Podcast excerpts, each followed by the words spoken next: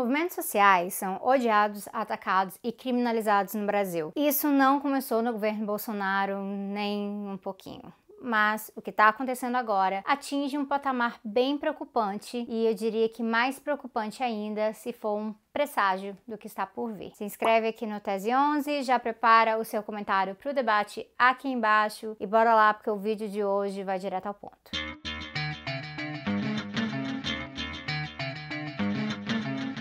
Ano passado, pouco antes do Bolsonaro ser eleito, eu falei do autoritarismo que ele pregava, das ameaças dele contra a esquerda, tudo aqui no canal, fora também, e da forma como o Bolsonaro apresenta um problema para nossa já bem frágil estrutura de democracia liberal no Brasil. Teve um vídeo especificamente aqui que eu falei que ele queria gente da esquerda exilado ou preso. E um parênteses, tem um vídeo aqui no glossário Desde Democracia, aqui no canal, que explica o que, que eu quero dizer com isso, das limitações à democracia liberal. Então, se você não viu esse vídeo ainda, você pode voltar lá e dar uma olhada. Acontece que eu lembro de um monte de apoiador desse cara, né, bolsonaristas, falando que eu tava exagerando, que não era bem assim. E aí, recentemente, o Paulo Guedes falou o seguinte: não se assustem então se alguém pedir o AI-5. E aí o que? A base de apoio do Bolsonaro veio falar que a gente está reagindo de novo de forma exagerada, tá jogando mal ao Goro, não tá deixando o cara governar em paz, que não é bem assim. No trecho todo, Paulo Guedes diz assim: Sejam responsáveis, pratiquem a democracia.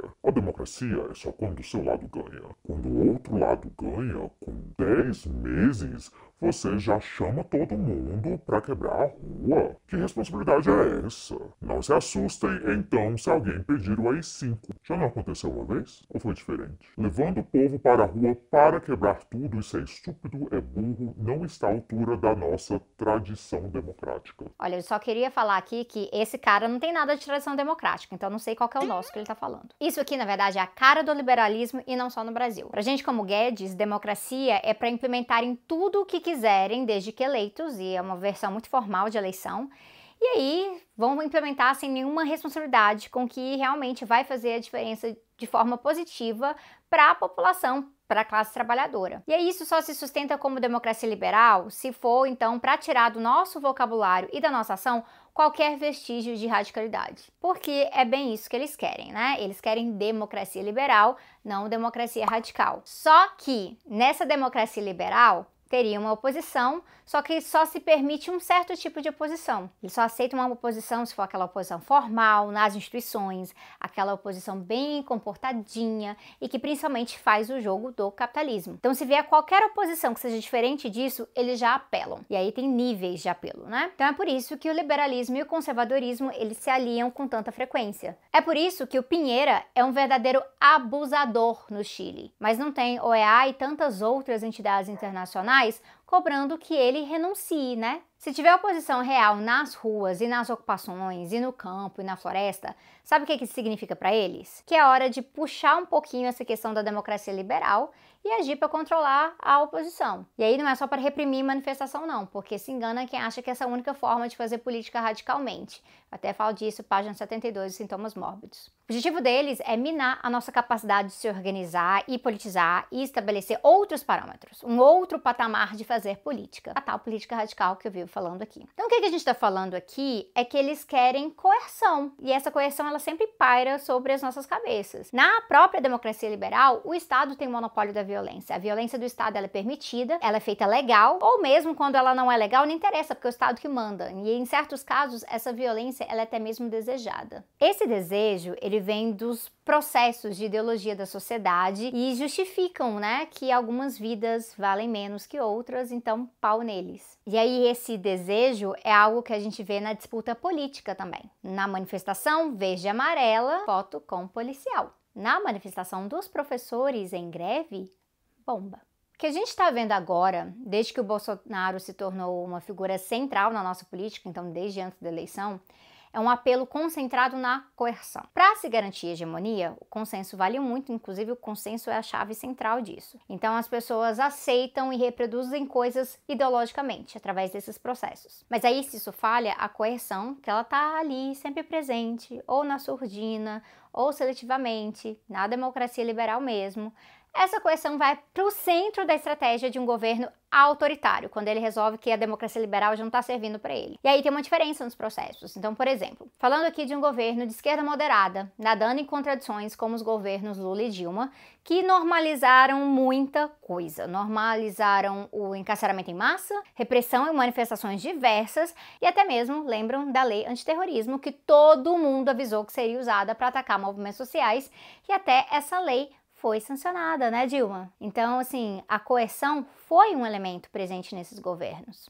Só que agora, agora a gente está falando de outra coisa. A gente está falando de autoritarismo, de desejos fascistas, de o que é provavelmente o primeiro partido abertamente e orgulhosamente fascista da nossa época política no Brasil e um partido que se funda estando praticamente no governo. Então tem muita diferença aí e a coerção ela vai se estabelecendo como ameaça, como criminalização, até que chegue a um ponto como um AI-5 do jeitinho que Paulo Guedes insinuou. Ó, oh, vocês estão atrapalhando a nossa democracia burguesa. Então, se chegar nesse ponto, a gente tira a democracia e deixa o burguesa, se necessário, tá? Tá ok? Assim, não reclamem. Então, o que, que a gente está vendo é que estão esticando a corda. Então, se pula de processo de perseguição e criminalização de movimentos sociais que foram normalizados pelos governos passados. Então, Vide o caso dos 23 militantes presos no Rio de Janeiro, vide Rafael Braga, vide a violência no campo contra sem terra, indígenas, vide casos como Belo Monte.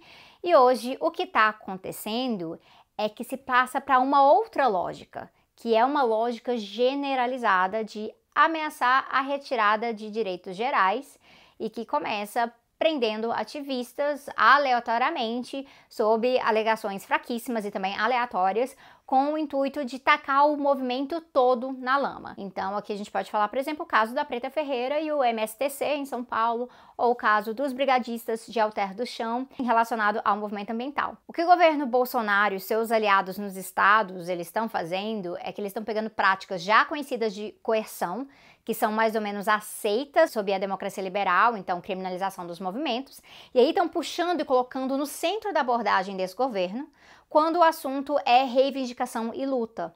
Então, dessa vez, não tem aquilo para colocar na balança, que é o diálogo aberto e processo de participação popular, que pelo menos é algo que existiu sob o PT federal, em certos termos, né, diante de toda a contradição da ilusão da lógica de conciliação de classes. Então, pelo menos um esforço de estar com movimentos em certas pautas existiu. Dessa vez, é outra coisa. Tá bem mais parecido com a PM do Rui Costa, PT da Bahia, com a PM do Eduardo Leite, PSDB do Rio Grande do Sul, com todas as milícias do Rio de Janeiro, atreladas à família Bolsonaro, e os grileiros armados do Pará. E, na verdade, é isso. Um governo federal completamente aliado com a ideia de que só é democracia se a gente ficar caladinho, ou seja, meramente de simbólico, totalmente despolitizado. Para eles, o pulo da contradição da democracia liberal, com uma pitada de coerção aqui e ali, para sair disso, para implementar uma ditadura real, seja nos moldes do Pinochet no Chile ou do Erdogan na Turquia, isso é um pulinho, porque a lógica deles é simples, é a lógica fascista. Na definição do Leandro Konder, é uma lógica. Na definição do Leandro Konder, é uma lógica antissocialista, anticlasse trabalhadora, de um nacionalismo que serve ao imperialismo e, por consequência, é antidemocrático, porque do conservador Bolsonaro ao liberal Paulo Guedes, se essa democracia liberal ela passa a atrapalhar os ganhos da classe dominante, então não se assuste então se alguém por aí, sei lá, né, não vou nem falar quem, pedir um AI-5. E aí fica a pergunta, o que, que a gente vai pedir, ou melhor, o que a gente vai demandar diante de insinuações como essa.